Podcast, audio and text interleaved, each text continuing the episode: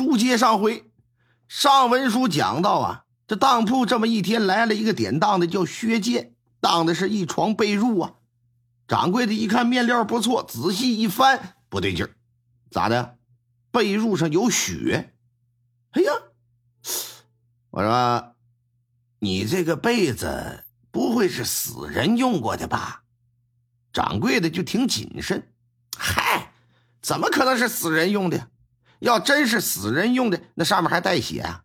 啊，带着血，我敢拿到这儿来典当的吗？是这么个事儿，我呀。是葛明亮，葛大财主家的，这被子呀是我家主人的，啊，那莫非是你偷来的？你看，你别打岔，你听我把话说完。我家主人养了一只猫，这猫啊就特别的淘气儿，一会儿跳这儿，一会儿窜那儿的，特别不听话。昨天还把我家主人给挠了一把，这主子一来气儿啊，抄起个木棍就打。这猫为了躲，就钻进这床被褥底下来。我家主子正在气头上，隔着被子拿着棒子就一通抡，结果把这猫啊就打死在被褥下面了。所以说这被褥上这不沾了血了吗？您仔细看看，那可不是人血。那这被子沾了血了，你家主人就把被子给你了啊？您说太对了，就这么个事儿。本来我是不想拿到您这儿来的，这么好的被子，洗一洗我可以接着用啊。您看这段子面，可是这两天啊，我这赶上罗锅上山，钱紧，手头不宽裕，我寻思着换几个钱花，你看着给个价吧，啊，只要别太离谱就得了。掌柜的一听，把被子展开，再仔细的瞧了瞧。就在这么个档口，又有一个人来到当铺来了。他是来干什么？来赎东西。这个人呐，姓楚啊，啊，储备的那个楚叫楚小安，现年十六七岁。有人正在当东西，跟柜台上呢。楚小安自然就得跟后头排着耗着。见柜台里掌柜正搁那看着一床棉被，楚小安就往后退了几步，仰头往上仔细观瞧。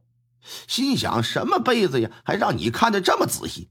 哪成想啊，嗯，这不看是不要紧的，仔细这么一瞧，不由得可就是为之一愣，越看是越皱眉毛。咋的呀？熟，太熟了，这被子他可认识，谁的？这可是他已故刚刚死去的姐姐盖过的那个被子，啊！而且这床被子呀，当时姐姐下葬的时候是跟着一起入了棺的，啊，陪葬品。当时这布料还是自己到布布行里边去买的，找人亲自给做的。这眼巴前这被子怎么跑这儿来了？再看看一旁站着的那个薛建，楚小安发现呢 不认识，但是这床被子他可认识，铁定是自己姐姐下葬的陪葬之物啊。不过，由于不能确定是不是这薛建刨了他姐姐的坟，盗了棺椁里的物品，他要是上去阻拦，他也是没办法证明这东西就是你姐姐下葬的之物啊。所以说，这楚小安就长了个心眼，没声张，哎，就在一旁抱着个肩膀跟那看。掌柜的通过一番细致入微的观察之后，可就发现了，你别说，这血呀，看起来还真不是人血。发黑发褐色，再看这被子做工面料着实不错，有意啊就给收下。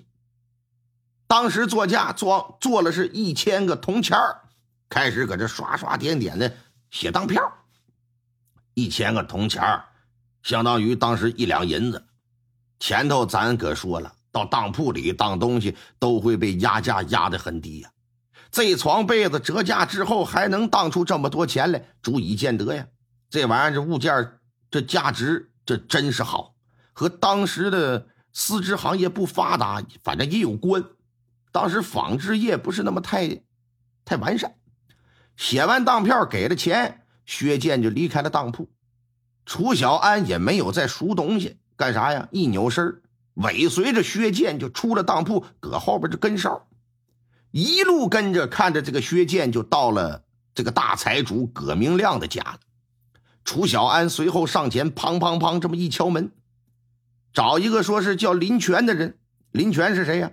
是这葛府上的二管家，跟这个楚小安俩人啊认识，私交还不错。论起来呢，得叫着三哥。楚小安跟林泉这么一打听，说那刚才进去那人他是什么个情况啊？啊，他呀，怎么怎么个事跟他交代一番。打听完之后，楚小安。又长了个心眼，没有直接上县衙，上哪儿了？上城外，奔他姐姐坟地了。到坟地这么一看，我的妈，这可不得了了！坟地上啊，被刨出一个大窟窿。当时这就断定，一定是那个薛建刨了他姐姐的坟呢，盗了墓了。这是刨坟掘墓，这玩意儿他可不是小事儿，伤天害理，缺大德呀！你显然不能这么算了。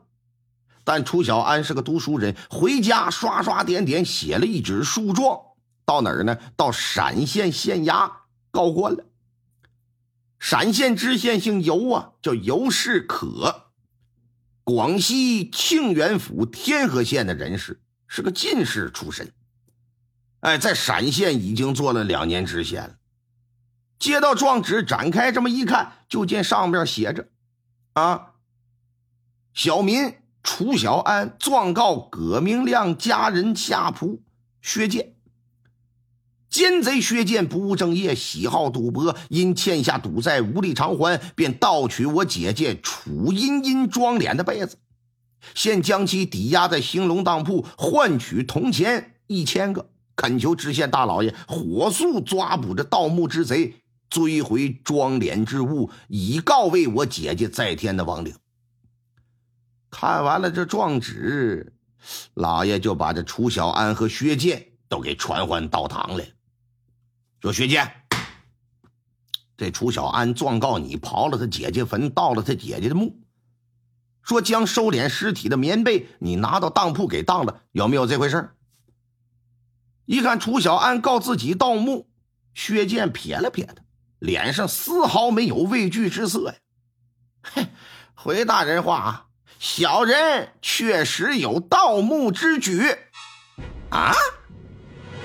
老爷心说：“你好大的胆子，招供你就招供呗，你还这么这么洋巴呢？你掐着腰，拧着个脑袋，啪的一拍惊堂木。